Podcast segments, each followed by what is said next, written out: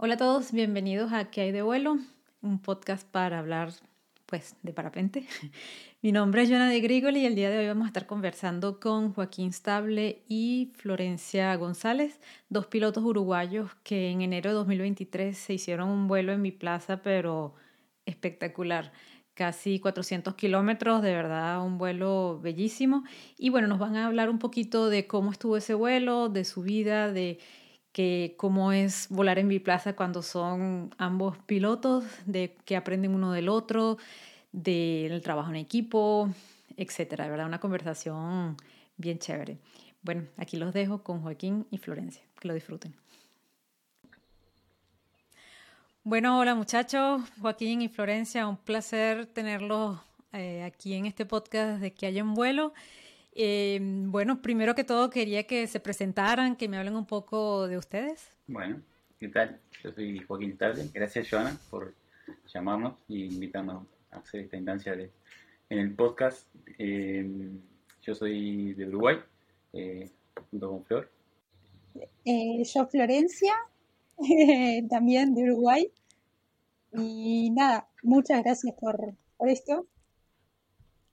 Bueno, ¿y, en qué, a qué se dedican? ¿En qué parte de, Uruguay viven? Hablen un poquito, un poquito de ustedes. Eh, vivimos en Montevideo. Eh, yo, bueno, los dos vinimos a estudiar y, ya nos radicamos acá y estamos trabajando en Montevideo.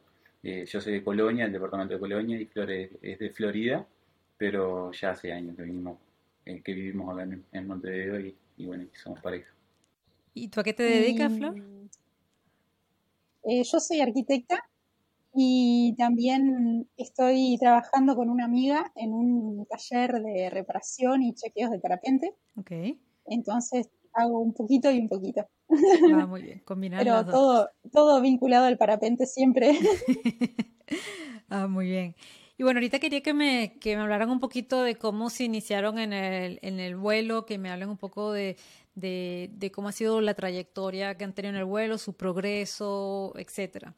Bien, em, yo arranqué para allá en el 2016, creo. Flor arrancó un año antes, si no me equivoco. Eh, sí, un poquito antes. Es más, nos conocimos por, el parapente, nos conocimos en un encuentro nacional que se hacía en, Uruguay de parapente, que, lo hacía la SUP, la Asociación Uruguaya de Parapente. Y bueno, yo en ese entonces estaba muy fresquito, aprendiendo recién comienzos, acá es todo torno, entonces entrenando con, tornos ahí en la zona de Florida, porque la conocía Flori y, ahí arrancamos. Eh, Flor, no sé si tienes algo para agregar. Sí. yo, mm, en ese momento también tenía algún par de tornos que, había hecho y, y nada, cuando nos conocimos fue cuando empezamos a volar mucho más. Al principio hacíamos cualquier cosa y nada, fuimos aprendiendo sobre la marcha. Bien, y ok, cuando ustedes empezaron a volar, porque obviamente, bueno, como me dicen, el vuelo es principalmente en torno, em, ¿cómo, ¿cómo, se progresa en, en, el, en el, vuelo en, en, torno? Porque, por ejemplo, yo que vengo de un vuelo de montaña, eh, uno está acostumbrado que, bueno, primero uno hace vuelos de relación, después vuelos de, dinámica en ladera y después que empieza con el vuelo térmico. Entonces, ¿cómo fue el progreso de ustedes y cómo es el progreso en general em, cuando se vuela en torno solamente? Sí, acá en Uruguay tenemos un poco de vuelo dinámico. Eh, tenemos más que nada en la, franja costera, en la zona costera, tenemos en la zona de Quillú unos barrancos grandes que, se pueden volar dinámicos y en y para el lado del este eh, Punta del Este, que por ahí le suena a alguien por Uruguay, también tiene un, barranco bastante grande que se puede volar, que es Punta Ballena. Yo particularmente aprendí ahí, en Punta Ballena mismo, a volar, eh, y después como que me fui yendo hacia el centro del país y fue como terminé en Florida. Después en relación al vuelo más que nada en el centro y norte del país, que siempre es contorno, o sea, desde que uno inicia el vuelo, eh, siempre parte de, la base de que vas a hacer un torno, eh, es un poco lento el proceso porque para empezar volamos, ah, son, pocos los meses, más que nada en verano, ya después el resto del año lo que es eh, invierno, no, la gente ni saca los tornos, o sea, no, no, tiene mucho sentido. Entonces, a eso súmele que es, no sé, lo hacemos, en, en nuestro caso a nivel hobby, entonces los fines de semana eh, es mucha gente por, cada torno y demás, entonces es como que se va haciendo lento y, cuesta, digamos, eh, progresar. Una de las cosas que, nos pasó con Flor cuando nos conocimos, eh, que si bien los dos estábamos como iniciando, teníamos siempre ganas de más, o sea, queríamos hacer más, queríamos avanzar, queríamos progresar. Y cuando yo la conocí a ella fue que hice mi primer torno. yo estudié mecánica, electricidad, ah. electrónica y demás, entre otras cosas. Entonces me hice mi propio torno porque nos tocaba ir a volar a veces y tenía que estar esperando todo el día para tener un torno ahí a fin de tarde y ver que las térmicas ya se habían dispersado. Entonces ahí cuando hicimos el primer torno fue que, empezamos juntos, digamos, como a, probar más, a intentar más cosas, a probar cosas nuevas y a volar absolutamente todos los días que teníamos disponibles. Ah, bien. Y Florencia, ¿cómo fue para, para ti ese, ese progreso? ¿Cómo, porque, por ejemplo, Joaquín ya tenía esa experiencia de volar un poco en la costa, pero para ti, ¿cómo fue ese progreso? Y eh, en realidad nosotros al principio lo que hacíamos mucho era que él salía a volar y yo torneaba, yo manejaba el vehículo y manejaba el torno. Eh, los días que, la condición estaba más tranquila, por así decirlo, y esos días sí salía yo. Eran menos, eh, él salía cualquier día, hubiera mucho viento, poco viento, eh, como fuera. Y nada, en un principio tal vez no teníamos tan claro el tema de las condiciones del, clima, tal vez salíamos el día que no era más adecuado, de la zona que no era la mejor zona. probamos mucho, creo que tuvimos cerca de un año eh, probando, eh, probando salir eh, con cierto viento, con más viento, con menos viento, en, algunos lugares que nos rendía más que en otros. Y, bueno, principalmente en ese momento volaba él y yo me encargaba de, manejar el torno. O sea, básicamente a ustedes les tocó como experimentar por su cuenta y, e ir descubriendo poco a poco. Sí, sí, sí. Sí, los primeros años sí. sí. A, esto sumémosle que, que, ese torno que yo había hecho, lo había hecho mirando otros tornos, o sea, ni siquiera era que, tenía tampoco tanto conocimiento del tema, era como por observación. Y entonces, bueno, eh, cuando tocaba probar esos primeros tornos que por ahí no eran los más seguros, yo iba al torno y Flor iba en el vehículo, entonces por ahí me tocaban a mí esas abatidas a baja altura y demás. Eh, ahí desarrollamos un poco el control de, de cabeceo. o sea, usted también les tocó enseñarse uno al otro, tanto a, ti, a Joaquín enseñarle a Flor a, tornear y, a Flor enseñarle a Joaquín a volar en torno. Se, podría decir que, todo lo que yo progresé en esos primeros dos años a nivel de vuelo y de parapente, eh, Flor lo progresó como tornera. Eh, aquí todos le dicen que es la mejor tornera del país y cualquiera que sale a volar quiere que ella lo tornee porque lo tiene así, el, torno lo, lo, tiene el de ella. Oh, ok. ¿Y en algún momento se, han invertido los roles? Sí, sí, sí, sí. Sí, sí, siempre, siempre se da la eh, oportunidad. Sí, Cambiamos y, Flor vuela. Eh, Flor por lo general no vuela con tanto viento, o sea, vuela días más calmos. Eh, y por lo general cuando yo salgo a volar siempre vamos los días que hay más viento. Entonces rara vez me agarra, me agarra viaje para, para invertir los roles esos días más picantes o más ventosos. Pero los días tranquilos sí, sí, sí, es tipo uno y uno, nos tornamos. Bueno, y hoy por hoy estamos volando eh, en el tándem juntos. Ok, muy bien. ¿Y a partir de qué momento, o sea, cuánto tiempo tenían volando ambos cuando empezaron a volar eh, eh, vuelo de distancia, cuando empezaron a hacer cross? Y bueno, ahí parte un poco los errores que nosotros cometíamos, que decía Flor, que al principio volábamos sobre la franja costera, volábamos muy al, al, al suroeste del país, entonces, claro, nosotros ni siquiera teníamos condición térmica en esa zona donde estábamos torneando, pero sin embargo íbamos y nos pasábamos todo el día torneando. Era tipo un torno atrás del otro, subíamos y así como subíamos bajábamos. Y bueno, si bien nos sirvió para, para aprender a usar el torno y para mejorar los tornos, que a fin de cuentas terminamos teniendo más de uno, eh, claro, no se nos daba la condición para poder salir de cross. ¿ah? Eran vuelos de 3 kilómetros, unos planeos, ¿no? 8 kilómetros, cuando ganábamos buena altura y quedábamos flotando, hacíamos un planeito y conseguíamos un 10 kilómetros. O sea, nosotros al año de empezar con el tema del torno, eh, estábamos haciendo vuelos de, 10 kilómetros. Y, ahí, en ese momento, eh, vimos con gente que estaba saliendo también a volar al centro del país y fueron ellos los que nos llevaron como más hacia el centro del país, que nos alejaron de la zona costera y por acompañarlos a ellos hacia el centro del país fue que empezamos a, encontrarnos con mejor condición, o sea, con condición más térmica y, más favorable para poder hacer distancia. Y bueno, vamos a pasar este, primero la pregunta. Ustedes son, los dos vuelan desde hace tiempo, vuelan eh, por su cuenta, hacen vuelos de distancia. Yo he estado viendo este, tanto los vuelos de, Joaquín como los tuyos, Flor, que tienes por tu cuenta, que has subido el XC se los he visto por allí. Pero ahora les quería preguntar, porque ya hace unos años, para los que, los, para que sepan los que nos ven y nos escuchan, hace unos años yo entrevisté a Joaquín para la revista Cross Country en español, eh, porque él había hecho un vuelo enorme, gigantesco, de 418 kilómetros de oeste a este en Uruguay. Mm, y, bueno, entonces ya conocía al lado de, Joaquín de, piloto cross, pero de Florencia no, sabía mucho, sí me había contado Joaquín que era tremenda tornera, pero, pero bueno, lo poco que sé son de los vuelos que veo por aquí. Pero ahora, ¿por qué se decidieron volar juntos en, en Biplaza? Eh, nosotros, desde que tuvimos tándem, siempre teniendo la oportunidad, lo hicimos, o sea, siempre volamos juntos.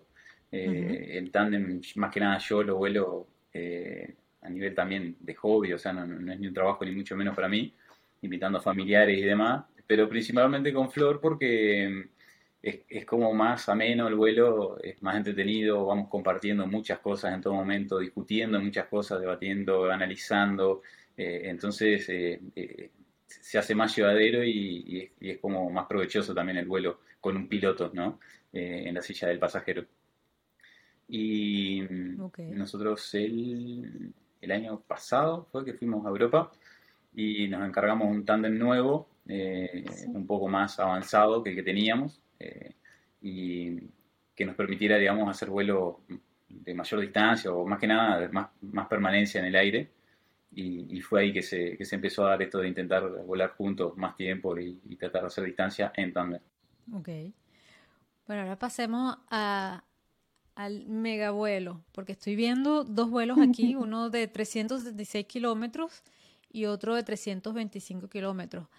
Este, bueno, estoy ya no nadada con, con, estos vuelos, de verdad que los estuve viendo y me quedé impresionada de, de, la, de la ruta que fue prácticamente la misma. Eh, entonces, bueno, quería que me, me pasearan un poquito eh, por, por ese día, ese vuelo, los días previos, hablemos obviamente del más largo, que fue un vuelo de 376 kilómetros de sur a norte, que bueno, despegaron, fue inter, interpaís, fue un vuelo internacional, despegando de Uruguay, aterrizando en, Brasil. Entonces, bueno, quería que me contaran un poquito eh, del vuelo, los días previos, cómo lo planificaron este, y cómo fue el vuelo en general. Sí, e, ese, ese vuelo llegó. Eh, ese día fue increíble, ese vuelo. Sí. A ver, cuéntame, Flor, ¿cómo estuvo el vuelo? Eh, fue, fue increíble. Fue, eh, estábamos ya viendo pronósticos. Ya en verano, por lo general, siempre estamos viendo pronóstico con una semana de anticipación. Y durante toda la semana vamos chequeando. Nos parece que tal día puede ser, y bueno, vamos durante toda la semana eh, revisando a ver si se mantiene, si mejora, empeora la condición. Y previo a ese día, creo que fueron dos o tres días previo, veíamos que estaba, que sí, que sí, que sí, y bueno, eh, ya los equipos ya están prontos, siempre están prontos. Eh, casi que están cargados en el auto siempre también. y, y, nada, fuimos temprano, muy temprano ese día, y despegamos creo que a las 9 de la mañana.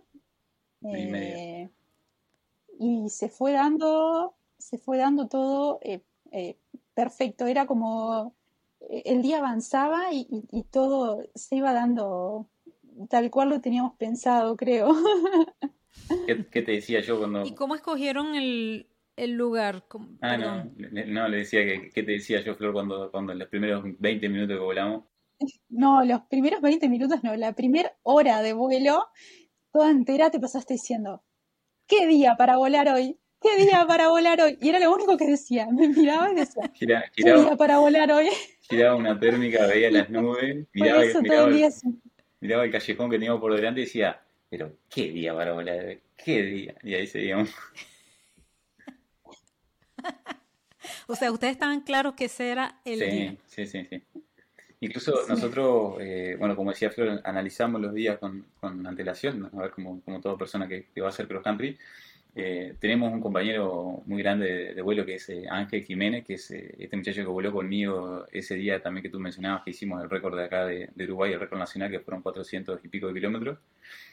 Y con Ángel estamos todo el tiempo mensajeando, ¿no? Eh, él vive, digamos, a 300 kilómetros de acá, o sea, estamos bastante lejos, pero siempre nos juntamos, siempre que podemos nos juntamos para volar y durante la semana, que ambos trabajamos toda la semana, y liberamos los fines de semana, estamos meta mensaje, tipo, todo el tiempo. Eh, chequeate el domingo, chequeate el domingo, ¿cómo viene? ¿Volviste a ver el domingo? ¿Viste la actualización? ¿Qué te parece? ¿A qué podemos salir? ¿Dónde vamos a salir? ¿Dónde nos vamos a encontrar? y, juntos no, como que nos potenciamos porque a veces que estás en duda si vas a ir, si no vas a ir, eh, es súper útil tener a alguien que, te dé para adelante y te, y te diga, volvete a chequear, vamos más temprano, vamos a salir más temprano. Entonces eso está, está, buenísimo. Ese día que fuimos, que salimos como del sur, digamos, de Uruguay, y salimos como rumbo al norte, nor, nor noroeste, eh, nos juntamos con varios pilotos eh, y, logramos también siempre tratar de tener eh, un torno por, piloto. Entonces, si vamos a salir tres personas a intentar hacer cross, salimos con tres tornos, y si vamos a ir dos, salimos con dos, y, así intentamos hacerlo. Eh, e, ese día logramos llegar temprano, había gente que salía también de acá de Montevideo, iba hacia el lado de, Colonia y, y, ni siquiera iba a volar, iba a acompañarnos pilotos también que tienen sus tornos ya nos van a acompañar y tratan como de estar ahí para poder ayudarnos al momento de la salida o algún rescate allá temprano. Eso está bueno también, el compañerismo.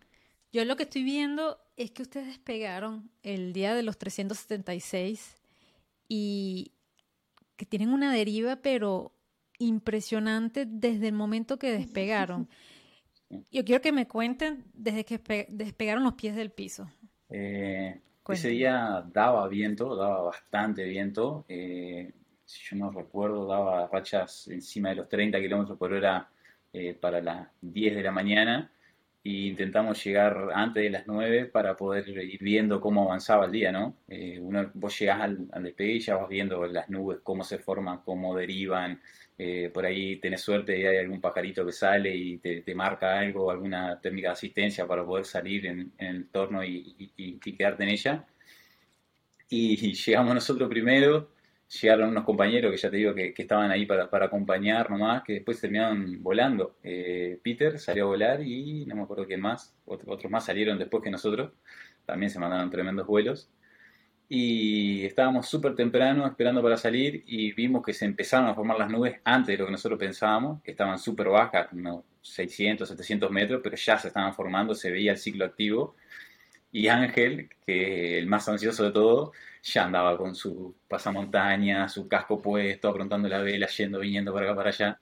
decía, nos vamos, nos vamos, nos vamos, nos vamos, nos vamos, nos vamos. Y me acuerdo que me di vuelta para pedirle a Flor algo lo miro y estaba enganchado en el torno, cruzado, pronto para despegar, pronto para salir. Y nosotros terminamos de juntar las cosas y, en lo que Ángel estaba saliendo, ahí salimos corriendo nosotros, le, le avisé a José, que era el, muchacho que nos fue a tornear, y allá José salió corriendo con su auto a, aprontar todo para, para, poder hacer el despegue. Hacemos el despegue y, y salimos muy junto del otro torno, o sea, el, torno que iba delante nuestro derivaba tanto con el viento en altura, porque si bien abajo daba 30 kilómetros, arriba habría 40, 45 kilómetros por hora de viento, ya en el torno. Entonces el vehículo prácticamente parado, detenido, y el piloto derivando hacia atrás, eso hizo que nos, que nos juntáramos, digamos, eh, en el torno. Eh, a su vez el primer torno salió como con poca tensión y, quedó más bajo y, más hacia atrás y nosotros que salimos con la tensión justa llegamos antes y quedamos más alto. eh, nos soltamos en ese momento con Ángel, que estaba saliendo en el mismo momento que nosotros, y como tú bien decís, giramos y nos fuimos, nos fuimos, nos fuimos, nos fuimos, derivamos mucho, y, en eso que derivamos, eh, peleamos una térmica con Ángel ahí, yo qué sé, dos kilómetros, a, dos kilómetros del despegue, y al final en esa térmica Ángel se termina aterrizando, y como bien te digo, Ángel es un compañero ah. eh, infaltable para nosotros de vuelo. Entonces en ese momento le digo a Flor, ¿qué hacemos? Eh, bajamos y vamos de vuelta porque así era como el intento de salir juntos. O sea, uno volando en equipo siempre es más fácil y más en condiciones tan, tan límites. Eh, digo Flor, ¿qué hacemos? ¿Qué hacemos? ¿Qué hacemos? Y, me, y Flor me dice, no, dale, vamos, vamos, ya está. Estamos volando, estamos volando. giramos, giramos, giramos, giramos, giramos, giramos y seguimos. Ok, y al principio... No, eso fue porque... Ajá. Eh, eh, en realidad, ese día, el despegue con tanto viento, eh, yo lo despegue con mucho viento, me, pongo súper nerviosa. Y dije, bueno, está, capaz que si aterrizamos, tenemos que volver a salir de vuelta, el viento había subido y dije, bueno, capaz que no, que, que si aterrizamos no podemos volver a salir o eh, no, no, sé, e, e, era tanto viento y había subido tanto que era como muy arriesgado y, incluso eso, salir, que el torno salga bien y volver a conseguir una térmica nuevamente era como demasiado arriesgado siendo que ya estábamos en una y podíamos eh, seguir. Nada, claro. Eh, esa decisión ahí que hubo que seguir y... Sí, porque yo lo que veo aquí es que ustedes la engancharon, o sea, al principio se soltaron, derivaron un poco y después engancharon una que llevan, o sea, yo no, ¿cuántos kilómetros? Estoy tratando de ver cuántos kilómetros ustedes derivaron aquí. En esa primera térmica fueron unos, para ver, unos 10 kilómetros más o menos en esa primera térmica. es, enorme, que me quedo, me quedo loca. Y después ahí mismo engancharon otra. No, no, pero qué máquinas son ustedes. y este, ya va, lo que estoy viendo es cuánto, a qué altura se empezaron estaban, estaban bajos, 500, como 500 y algo metros cuando engancharon la primera térmica. Claro, y ahora ah, eso sumale que son 500 metros en, el llano que, no tenés nada en que apoyarte, o sea, una vez que te soltás del torno es hacia abajo, o sea, no, hay, no hay, nada. Es simplemente encontrar una térmica. Y bueno, nosotros lo que tenemos en esos días que, que son muy límite, muy ventosos, muy temprano, o techo muy bajo, eh, aplicamos lo, lo, que me dice Ángel a mí es serología en vuelo tratar de girar nada, la nada mismo. entonces, cosa que encontramos, nos aferramos a eso como si fuesen las 7 de la tarde y dije, sí, no te suelto, si te suelto estoy en el piso y si hay que derivar con ella, ahí nos vamos. ¿Y qué, después, qué pasó después de esa primera térmica?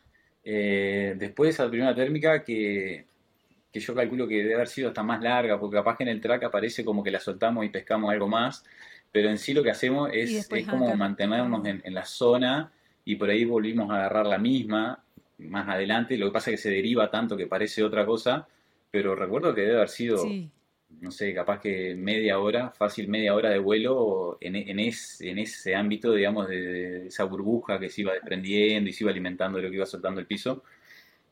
Eh, después de eso llega el momento crítico. Porque... No, que ahí fue que terminamos, en esa misma fue que terminamos adentro de la nube, que estaba bajísima y fuimos avanzando, eh, bordeando una nube, avanzamos muchísimo. Con, la nube. En, eso, fue enseguida de la primera térmica. E-, era ella, la, misma nube que iba derivando y, por ejemplo, yo trataba de avanzar pero avanzaba y no había nada porque era muy temprano y me tocaba volver hacia atrás luchando liberando todo en el, en el, en el tándem y tratar de volver para, para pellizcar esa termiquita que era la que nos llevaba flotando. E, es muy difícil eh, soltar la primera térmica tan temprano y con tan baja altura porque es, muy seguro que vas a terminar en el piso. Eh, es difícil soltar eso a sabienda de que va a ser muy difícil encontrar algo adelante. Entonces por eso nos aferramos tanto y tratamos de, de, avanzar con ella. Incluso hay días que, que te aferras a ella hasta que los techos empiezan a subir y terminas volando más alto eh, por, por, el simple avance del horario nomás. O sea, la hora avanza y, terminas, volando más alto. ¿Y hasta qué, hasta qué momento estuvieron en modo supervivencia? Porque veo que al principio están bajito, pero, Creo que Pero todo va, el les va día. subiendo el techo todo el día, en Sí. serio. Porque, a ver, cuéntame. Ese día, ¿Qué pasó después de esa segunda ese día fue el que casi nos aterrizamos antes del Río de Negro. No me acuerdo si fue ese día o fue la- el, el otro vuelo de 300 y algo. No, fue ese. Porque yo les No, veo un día. punto muy bajo a mediodía. sí. Sí, Un punto muy A bajito. mediodía. A mediodía Sí. estuvimos tipo Y 80 a metros, una mediodía ya les voy a decir. Sí, sí, a a ver, sí. ciento, le- me parece por aquí 177 metros. Sí, a ver. Sí, se- tuvieron puntos de 180 y algo eh, sobre el suelo. Lo tuvieron un punto bajo a mediodía y otro a la una de la tarde.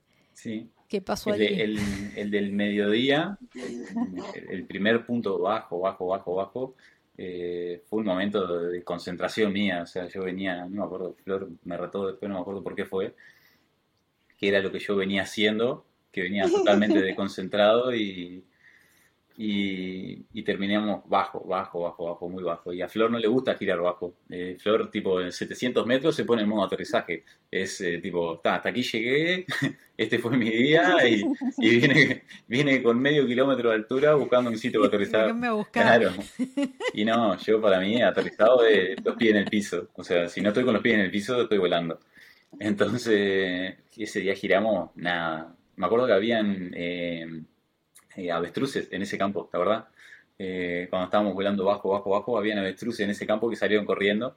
Y esos días que hay tanto viento abajo, eh, es como que te pone un poco nervioso también, porque acá en Uruguay, si bien es todo llano, tenemos Claro. muchos montes, eh, hay mucha plantación de, de montes, eh, que eso genera rotores con los vientos tan fuertes.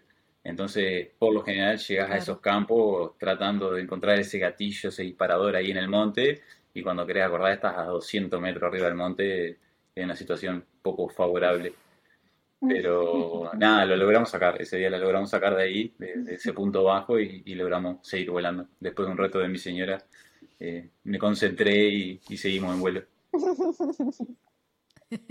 Después lo veo bastante cómodo entre la una y las dos de la tarde, eh, que tuvieron otro, era así como, ustedes tenían un punto bajo como que por hora, por lo que veo aquí, a las dos de la tarde, como a las dos y cuarto, no estaban tan críticos, estaban, según esto, a, a 500 metros sobre el, sobre el suelo, pero fue otro punto bajo con respecto a cómo venían, porque antes tenían, estaban a 1800 sobre el suelo y de repente tuvieron un punto bajo a, a, a 700, 500 por allí. Sí, Este, y estaban, venían de pasar como un, un embalse eh, a- a- acá en, el centro del país tenemos lo que es el Río Negro, que es, es un río gigante, que tiene partes muy anchas, ¿ah? que, que es lo que vos ves ahí como un embalse, que no sé por qué siempre tengo la tendencia a cruzarlo Ah, por la parte más ancha.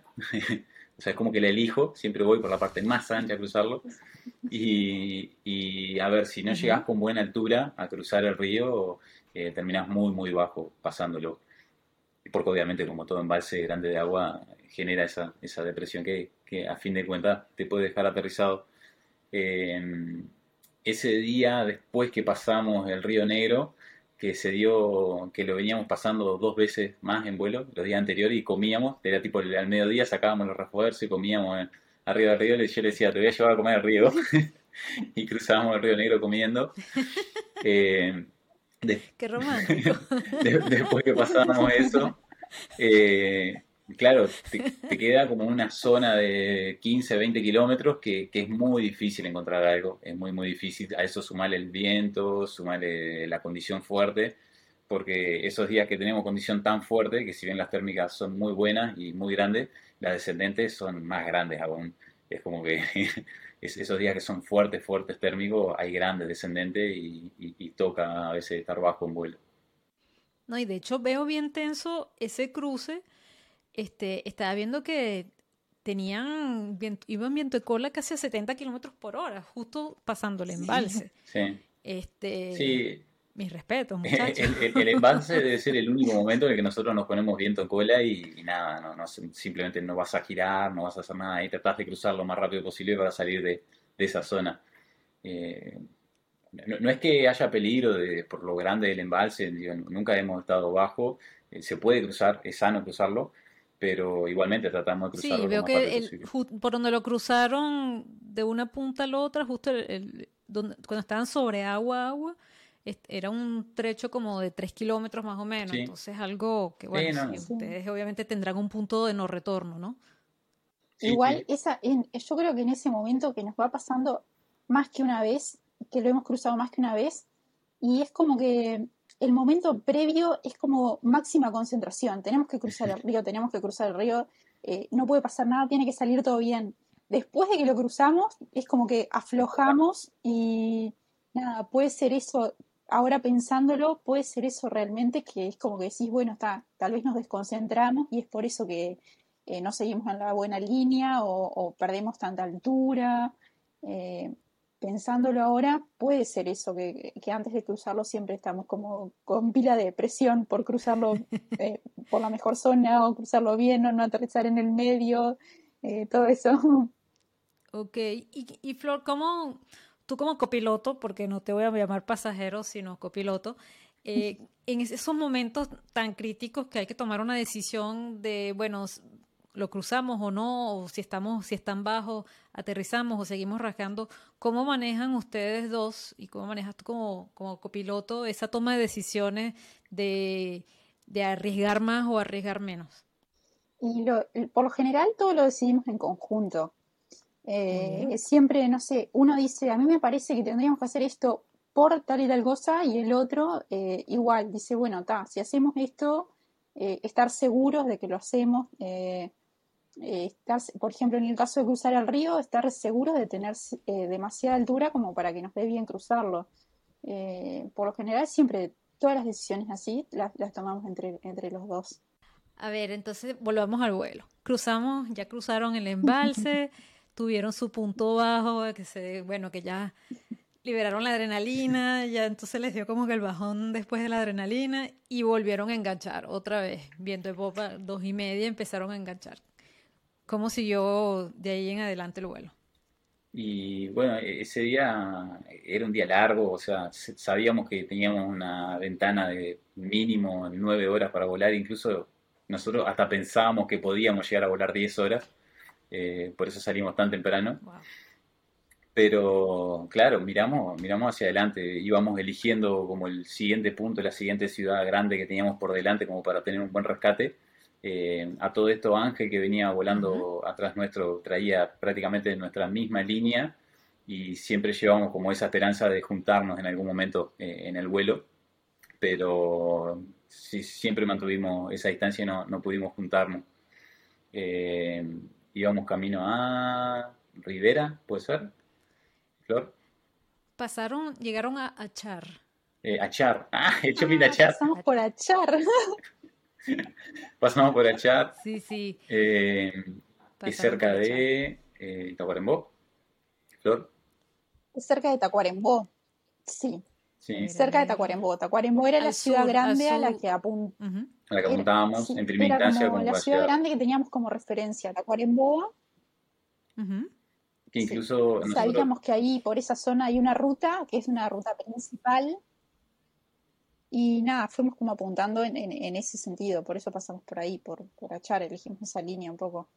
Sí, pero en un momento... Sí, porque lo que estoy viendo es que antes de, antes de Achar tenían, tenían un eje súper, o sea, no, no se desviaban del eje y es impresionante como, o sea, iban, el viento no les cambiaba, iban perfecto. Y justo, justo en Achar, pero justo, fue así como si los hubieran, hubieran marcado la balista, ahí se desviaron un poco hacia el noreste. Eh, ¿Por qué tomaron esa decisión allí? Eh, ya te, como decía Flor, nosotros eh, a medida que vamos en vuelo vamos como poniendo metas, por así decirlo. bueno, sobrevivimos este día de vuelo, vamos a tratar de llegar a Tacuarembó, vamos a tratar de llegar a tal lado. Y yo por ahí, si tengo a mano mi, mi barrio, pongo la baliza y, bueno, y trato de mantener el rumbo y, aprovechar el viento para hacer el vuelo lo, lo más eficaz posible. Pero hay días que, que, la, condición, o sea, el cielo no, no, te deja ir hacia donde uno quiere, ¿no? Entonces eh, es ahí donde nosotros llegamos, por ejemplo, a Char a esa hora, que no recuerdo la hora que sería, pero analizamos el cielo, vimos que hacia el lado de Tacuarembó, las 3 de la, tarde, las 3 de la tarde, analizamos que hacia el lado de Tacuarembó, si bien seguíamos teniendo calles de nubes, eh, más allá de las calles, o sea, apostando a volar muchas horas más, el cielo se abría y, había un claro. Entonces por eso cambiamos la trayectoria y elegimos el lugar que seguía habiendo como más actividad más allá de las calles que nosotros teníamos a la vista. Y ahí fue donde cambiamos el rumbo para tratar de estirar el vuelo a fin de tarde, por así decirlo. Ah, perfecto. Ok. Bueno, entonces siguieron noreste, pasaron eh, por el este de Tacuarembó y ahí siguieron esa ruta justo no, noreste. Ajá. ¿Qué pasó después de Tacuarembó? Que de hecho, otro punto bajo como a las 4 y 40, justo antes de, Tacuarembó. Sí. ¿Qué pasó allí? Y, ahí uno se adentra en una zona que si bien tenemos calles, o sea, hay calles en todo Uruguay, eso es algo que, es sumamente gratificante, que nosotros podemos salir a volar eh, sin pensar en dónde vamos a aterrizar, porque aterrizar cuando aterricemos hay una calle, ya sea una ruta nacional, una ruta principal o un camino vecinal. Eh, hay un sitio por el que si uno tiene rescate puede llegar un vehículo a buscarlo rápidamente. Entonces eso por un lado nos despreocupa bastante. Pero en esa zona, eh, pasando a Conemboy, adentrándose a ese departamento, eh, se da una particularidad que hay campos muy, muy, muy grandes, que son estancias gigantes con miles de hectáreas, que si bien tienen caminerías, es caminería privada. Entonces eh, no se puede acceder ahí ah. fácilmente. Y, y, ahí es donde a uno le empiezan las dudas, los miedos, los temores y, y se desconcentra y ahí fue que terminamos nuevamente casi aterrizado. Pero volvemos a lo mismo, eran 4 de la tarde, había 3 horas de vuelo por delante, hay que seguir y nada, tratamos de sacarla para poder seguir volando. Y de ahí pareciera que todo le fue, todo fue viento en popa hasta, hasta el final. ¿Cómo, si, ¿Cómo fue el vuelo de ahí en adelante? Y de allí en adelante, nada. Eh, Después, ahí, justo en esa parte, en esa parte hay, en la parte norte del país hay mucha, eh, mucha plantación de forestales. Entonces, eh, justo ahí, eh, nada, tratamos justamente de, mantener bastante la altura porque pasa mucho eso que decía Joaquín antes. la caminería que hay adentro de esos campos es, privada y nada, y tener que aterrizar ahí en un lugar de, forestales, en, no es fácil y también quedamos en el medio de esos campos. Y también es como que te pones de vuelta esa presión de, bueno, está, hay forestal, la tengo que pasar alto. Y ahí agarramos la térmica hasta sacarle todo el jugo posible y, tratando de mantener altura siempre. Y ahí se da un poco lo que decía Flor, por ejemplo. Sí, aquí veo que las que encadenaron una térmica con la otra. no, no, que te decía que, ahí, por ejemplo, sea lo, lo, que decía Flor, que por ahí llega esa hora del vuelo en la que hay un poco de condición más formada y uno puede arriesgar más y salir y buscar la siguiente, eh, por ahí ella me dice, no, no, no, no, vamos, vamos a sacarle un poco más, vamos a darle un poco más. Entonces, si bien yo vengo al mando, ella es quien decide cuándo nos vamos y cuándo no nos vamos. Entonces, eso está bueno porque a uno le da más chance de, seguir volando. Miri, me decías que allí por el tema de los terrenos, entonces ustedes bajaron un poquito la, velocidad ahí del vuelo en esa parte. Sí, porque... Eh, fueron un poquito más conservadores. Exacto, por eso mismo. Eh, tratamos de girar más o por ahí si perdíamos un núcleo, perdíamos tiempo, por así decirlo, y volvíamos a buscarlo. Entonces eh, nos ponemos, no en modo serológico de vuelta, pero sí tratamos de, de cuidar todo bastante más porque se acerca el fin de tarde y estamos apostando a volar más horas Aparte ya estamos hablando de que ya hicimos un vuelo, o sea, es un muy buen vuelo. Entonces de ahí en adelante, cuanto más lo podamos estirar, eh, mejor, ¿no? Muy bien. Bueno, y aquí ya, bueno, se están acercando a más o menos al final del vuelo. Este, que bueno, que veo que, que fue bastante, bastante sencillo, a menos que ustedes me, me cuenten lo, lo, contrario. Veo que están todo el tiempo alto, pero, pero fue porque bajaron la velocidad y estuvieron un poquito más conservadores o porque simplemente el día estaba funcionando espectacularmente? Sí, a, mí particularmente como piloto se me da mucho mejor las dos instancias de principio y fin de vuelo que, la zona media, digamos, cuando la zona es más fuerte. Eh, a, mí se me da mucho mejor ser conservador y, sostenerme en el aire, ya sea con térmica floja o con condición floja. Eh, como podrás ver en los vuelos, yo en el medio del vuelo voy picando entre los techos de nube y el piso durante todo el día. Entonces, por lo general, los fines de tarde se, me hace más fácil sostenerme y, poder estirar el vuelo. Eh, fácil, fácil no fue porque, como decía Flor, esa zona de ahí en adelante, todo lo que es eh, la frontera uruguaya con Brasil, eso es, todo forestal y muy, muy grandes. Eh, y por ahí hay veces que ni, ni, sitio para aterrizar hay. Estamos hablando que llega un momento que cruzamos una forestal de 10 kilómetros y por ahí si te encontrás una descendente vas a terminar entre medio de los árboles. O sea, hay caminos, digamos, como para, para aterrizar, pero estás igual horas para salir caminando de adentro. Entonces nos ponemos más conservadores a, fin de tarde. Bueno, y llegando, llegan momentos, están, se, se salen de una térmica, están a 1200 y algo sobre el suelo, eh, y están en la frontera, están a 4 kilómetros de la frontera. ¿Qué, ¿Qué pasó allí entonces? ¿Qué, ¿Qué decisión tomaron, porque cuando yo hablé con Joaquín hace unos años, eh, cuando conversamos para la revista, me acuerdo que yo le pregunto, ¿y qué pasó? ¿Por qué no cruzaste la frontera? Este, yo le digo, bueno, te tienes que llevar el pasaporte la próxima vez, eh, hay, que, hay que cruzar, no te puedes frenar. Entonces, ¿cómo fue, cómo estuvo la toma de decisiones allí cerca de la frontera, Flor? Eh, nada, estábamos alto y la frontera estaba muy cerquita y había que seguir. no, no, no, no era opción bajar ahí nomás, tipo, la estábamos viendo a la frontera, estábamos viendo el límite y seguimos. Sumado a eso, Ángel ya se había aterrizado y venía en camino con, con, un muchacho que nos hacía el rescate y nos decía, bueno, crucen que yo los voy a buscar, eh, vemos cómo hacemos, los voy a buscar. Y nada, fue un poco eso y, seguimos. Pero era más o menos, por lo que veo aquí, era prácticamente el planeo final, porque después agarraron simplemente una, una térmica más y, ya después fue el planeo final. Entonces, ustedes están claros que antes, antes de cruzar la frontera ya ese iba a ser el, el planeo final, prácticamente. Sí, sí, ya, ya era el final del día. Eh, ¿Cómo, ¿Cómo estaba ahí, cómo estaba el día en ese momento? Eh, ya estaba cielo limpio, había una nube apagándose a 5 kilómetros, o sea, no llegábamos, no, había chance de volver a pescar nada más. Eh, y simplemente nos mantuvimos flotando lo más que pudimos, aprovechando esa restitución ahí de fin de tarde, pero no, eh, se apagó antes de lo que nosotros pensábamos el día. Como yo te decía hoy, nosotros pensábamos volar hasta las 7, 7 y media de la tarde y ya a las 6 de la tarde ya no, no había condición. Y no había en ningún sentido, o sea, simplemente aprovechamos la mejor línea que pudimos y, y en todo sentido ya no, no, no, había condición para seguir volando. Y más que nada es como dice Flor, o sea, nosotros, si, si ves el track, veníamos bordeando una ruta nacional, la ruta número 5, que es la que llega hasta Rivera, que es esa ciudad grande que está cerca de, de la frontera entonces nosotros veníamos, también cambiamos un poco la dirección eh, para intentar venir cerca de esa ruta. Eh, cuando llegamos a Rivera, que, es esa ciudad fronteriza, es cuando Ángel nos dice, no importa, sigan a lo que dé, eh, a, lo que dé que yo los voy a buscar.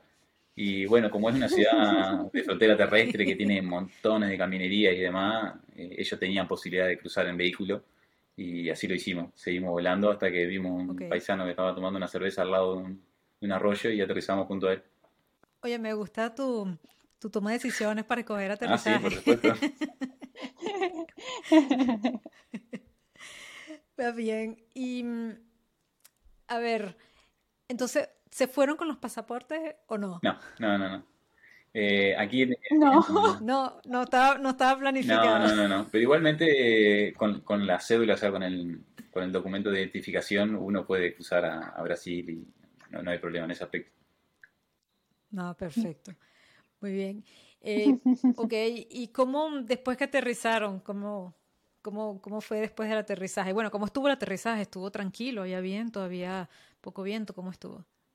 Ya para esa hora había mucho menos viento. Lo que nos pasaba, eh, lo que me pasaba a mí era que no sentía las piernas. Eh, dije, voy a tocar el piso y no sé qué va a pasar, no sé qué van a hacer mis pies, si se van a quedar parados, si me voy a caer. Eh, no sabía, no, no, le dije a Joaquín, mira que no te puedo asegurar que voy a correr acá, así que no sé. Eh, pero no, fue, fue un buen aterrizaje. Aterrizamos en un, en un campo bastante despejado. Eh, creo que fue justo además en una zona más baja del campo, entonces había menos viento aún. Y nada, el aterrizaje fue, fue bueno, sí. Ok, porque veo que justo al final ustedes van viento de cola y hacen, hacen una, un, un giro de 90 grados prácticamente y por lo que veo que había un bosque adelante, tenía, hicieron como unos 500 metros que no siguieron avanzando viento de cola. Esa, ¿Qué pasó allí? ¿Por qué tomaron esa decisión? El, hombre este que estaba con la cerveza en, la laguna. Ah, eso fue todo. ¿En serio? Sí.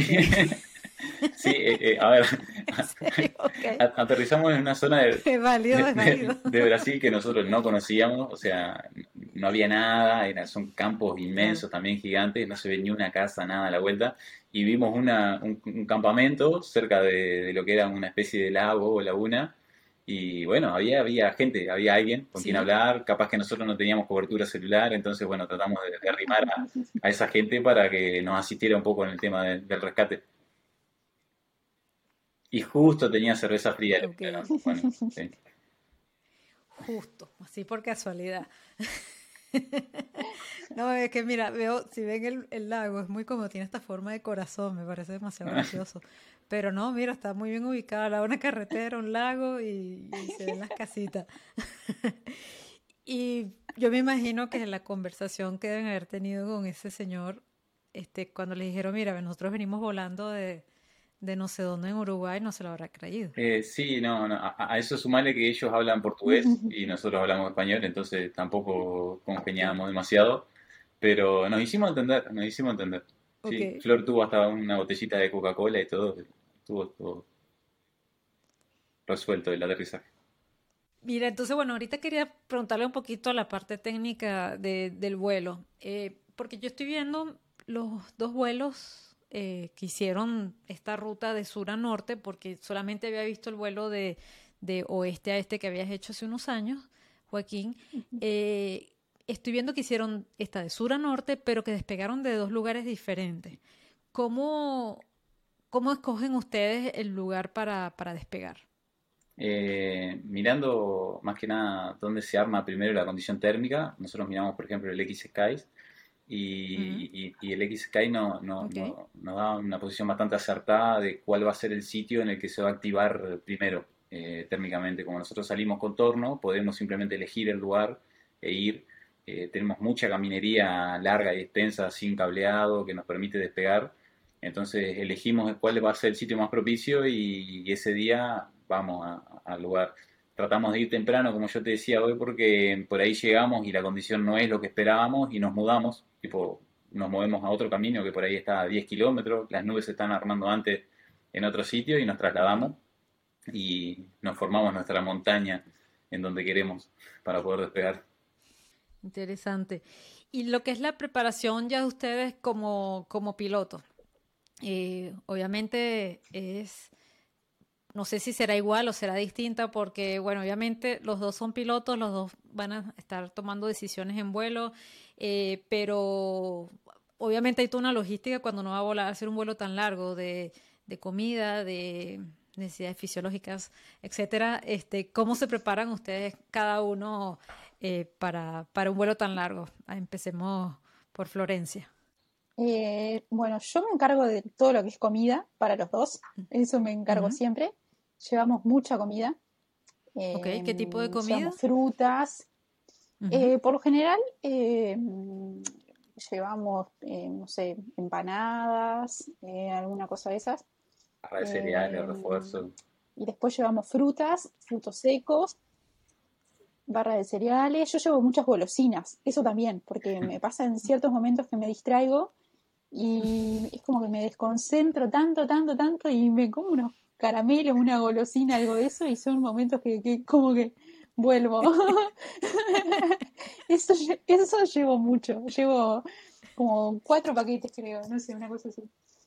A veces cuando yo, vengo muy tenso volando, que me cuesta encontrar los núcleos y, vengo en esa situación que, a ver, que uno trata de mantener la concentración, la concentración al máximo, pero ya aparece una manito así por acá y me arriba un caramelo. ¿eh?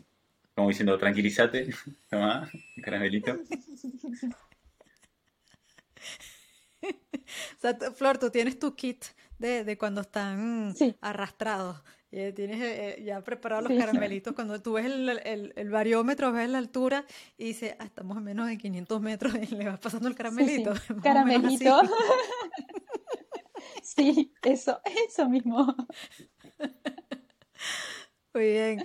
Y, mm, y por ejemplo, de, de, agua, ¿cuántos, ¿cuántos litros de agua, bueno, cuánto de agua se, se bebieron ese día? ¿Cuánto llevan generalmente? Poca, poca agua. Por lo general llevamos litro, litro y medio eh, y hasta nos sobra. Eh, somos de tomar poca agua en realidad. ¿Para los dos? Sí.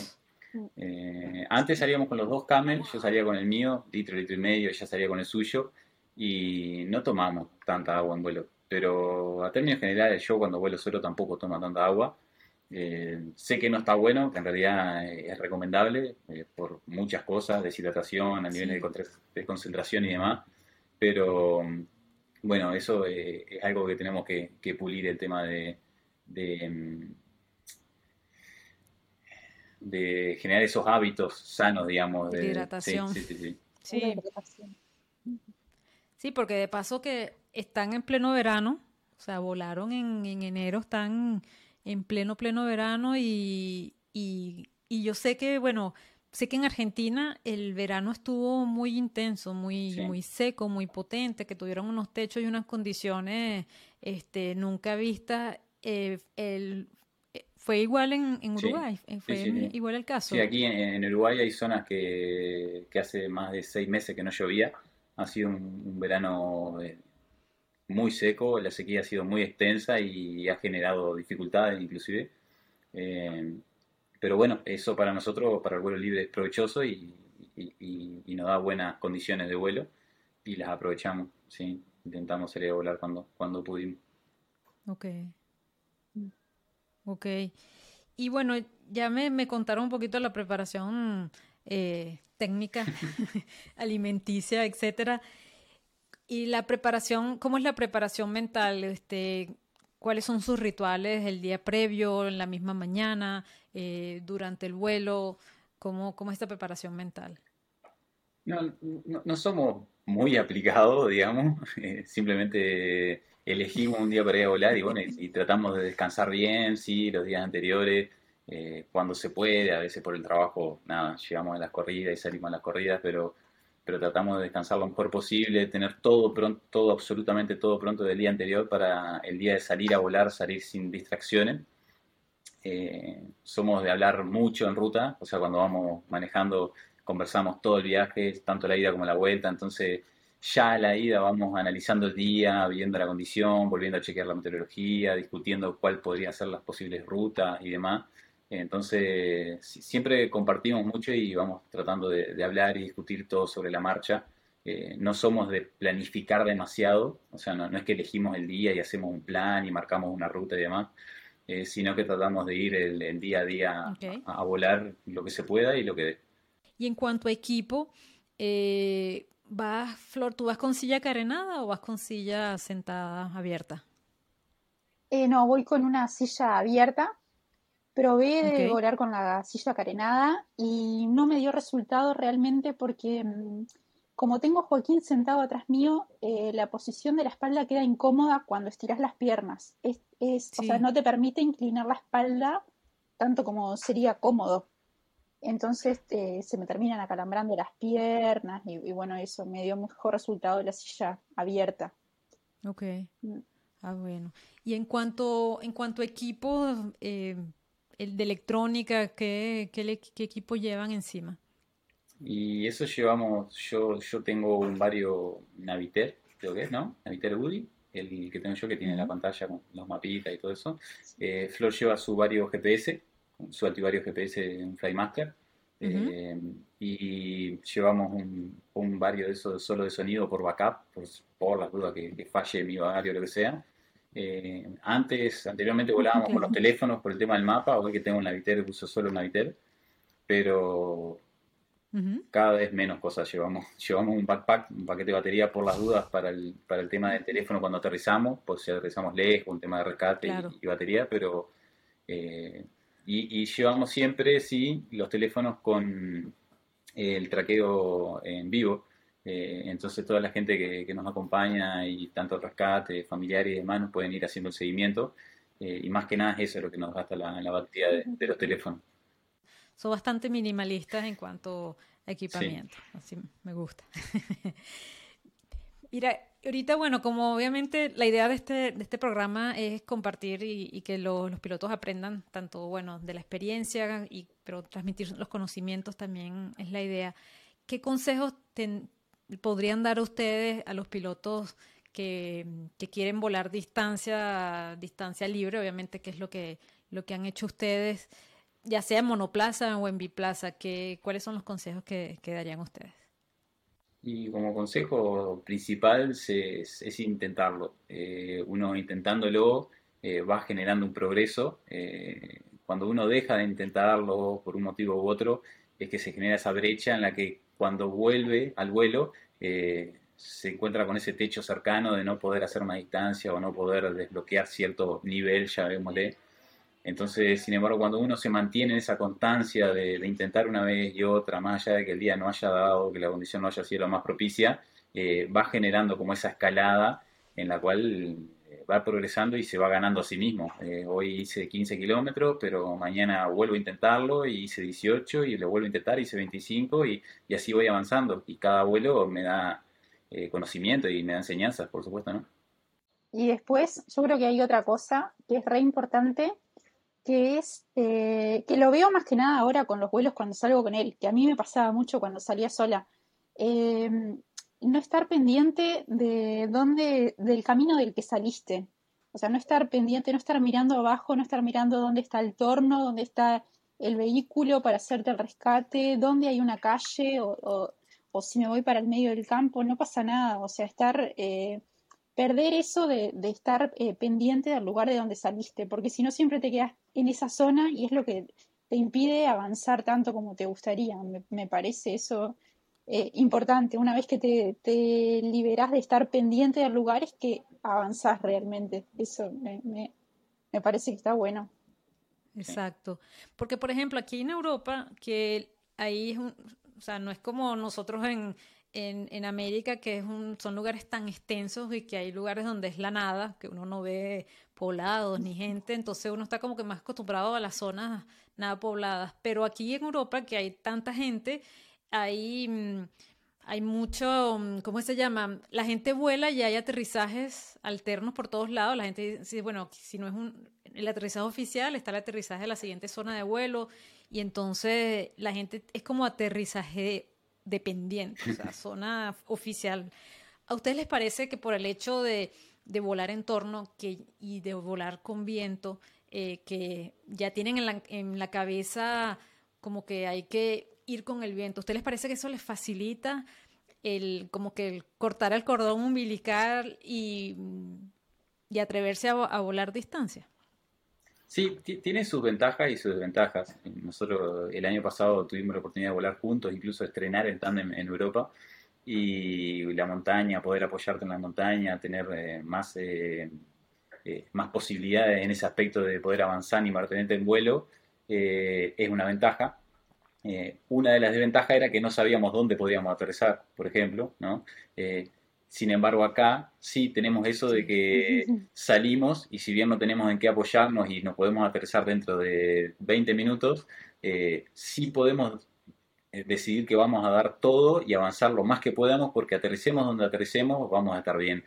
Eh, entonces, eso es una ventaja del llano y más que nada de nuestros países, de, poder ir hasta donde quieramos, a sabienda de que donde vayamos a aterrizar hay un campo, un descampado en el que podamos aterrizar con seguridad. bueno, mira, quería preguntarles algo a ustedes ya de que la pregunta es para los dos y me gustaría que los dos la, respondieran. Eh, cuando vuelan juntos, sobre todo un vuelo tan, tan intenso como es un vuelo tan largo de casi 400 kilómetros, este, en el que según pones aquí, este, pasaron hambre, ¿cómo fue? Este, pusieron en la descripción del, del XC Contest, este, Que bueno, que, que, tuvieron hambre, tuvieron de todo. Hambre, frío, calor, todo. Em, hambre, frío, exacto. ¿Qué, ¿Qué, aprende uno del otro en un vuelo como este? Tanto el, Joaquín de, de, Flor y Flor de, de, Joaquín. ¿Qué aprenden ustedes uno del otro? te toca. A ver, Flor,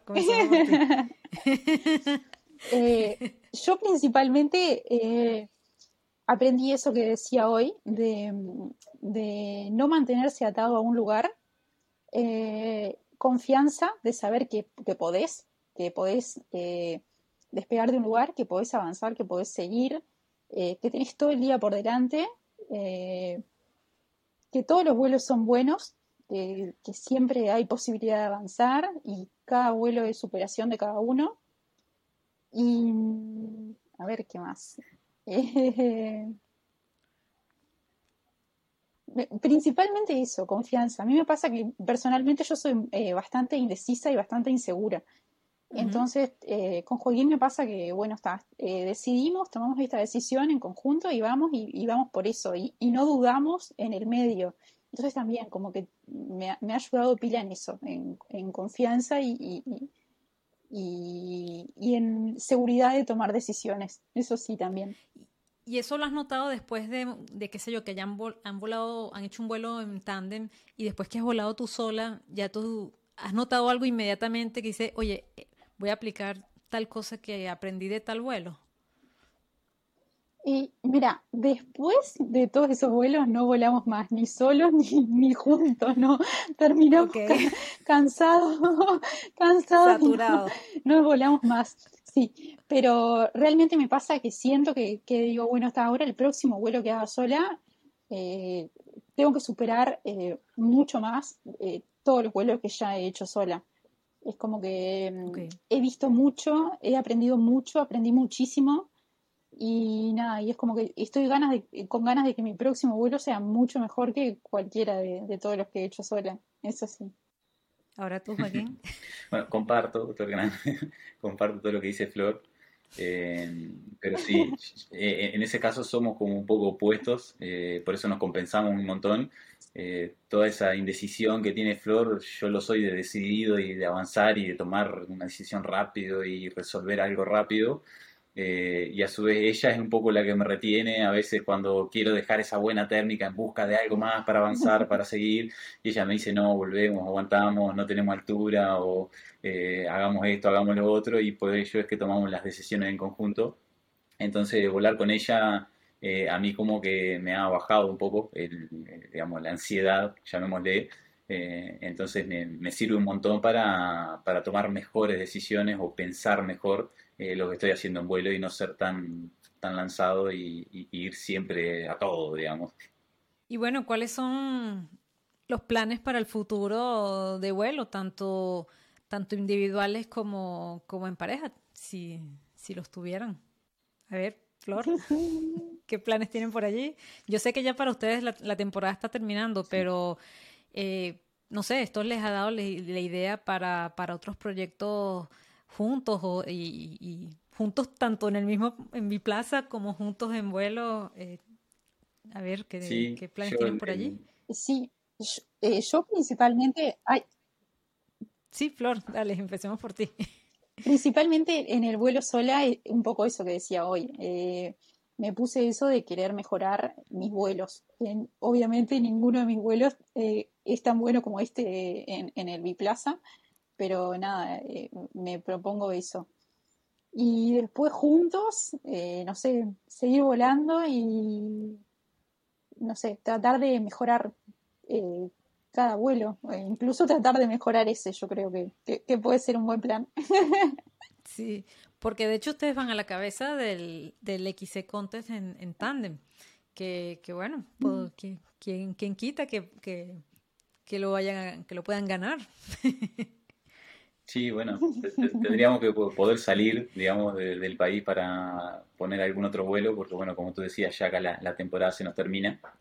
Eh, hay posibilidades, eh, tenemos unos buenos amigos que hacen un tour a, Europa eh, y, está la posibilidad de ir. tenemos la posibilidad de ir a Brasil, por ejemplo, que también nos queda bastante a la mano. y nos lo planteamos, nos lo hemos planteado que estuvimos tan cerca ahí de llegar a hacer 400 kilómetros en tándem, que, parece una locura, pero nosotros de haber tenido una hora más de día de vuelo lo conseguíamos seguro, entonces como que estaba latente y sabemos que, la condición, si está, se, se puede dar. Eh, a mí particularmente el vuelo en tándem me, gusta mucho cuando es con Flor porque por todo lo que te mencionaba hoy, que, se hace muy ameno. Eh, pero asimismo yo creo que únicamente lo podría hacer con ella porque ¿quién más aguanta nueve horas en vuelo? O sea, tenés que ser piloto, te tiene que gustar mucho. Eh, a eso sumarle que ni siquiera vas pilotando, o sea, ni siquiera tenés ese gozo de decir, eh, bueno, yo voy disfrutando esto de, hacer el vuelo. Eh, si bien lo hacemos en conjunto, bueno, es, muy reconocible lo que hace ella de, ir de, copilota y, aguantar ocho o nueve horas en vuelo. La verdad que, para mí es, espectacular por contar con ella para hacer ese tipo de vuelos en, el tándem. Qué bien.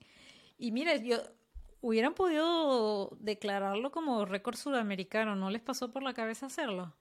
No, pero en, Sudamérica tenemos el récord mundial en Brasil, ¿no?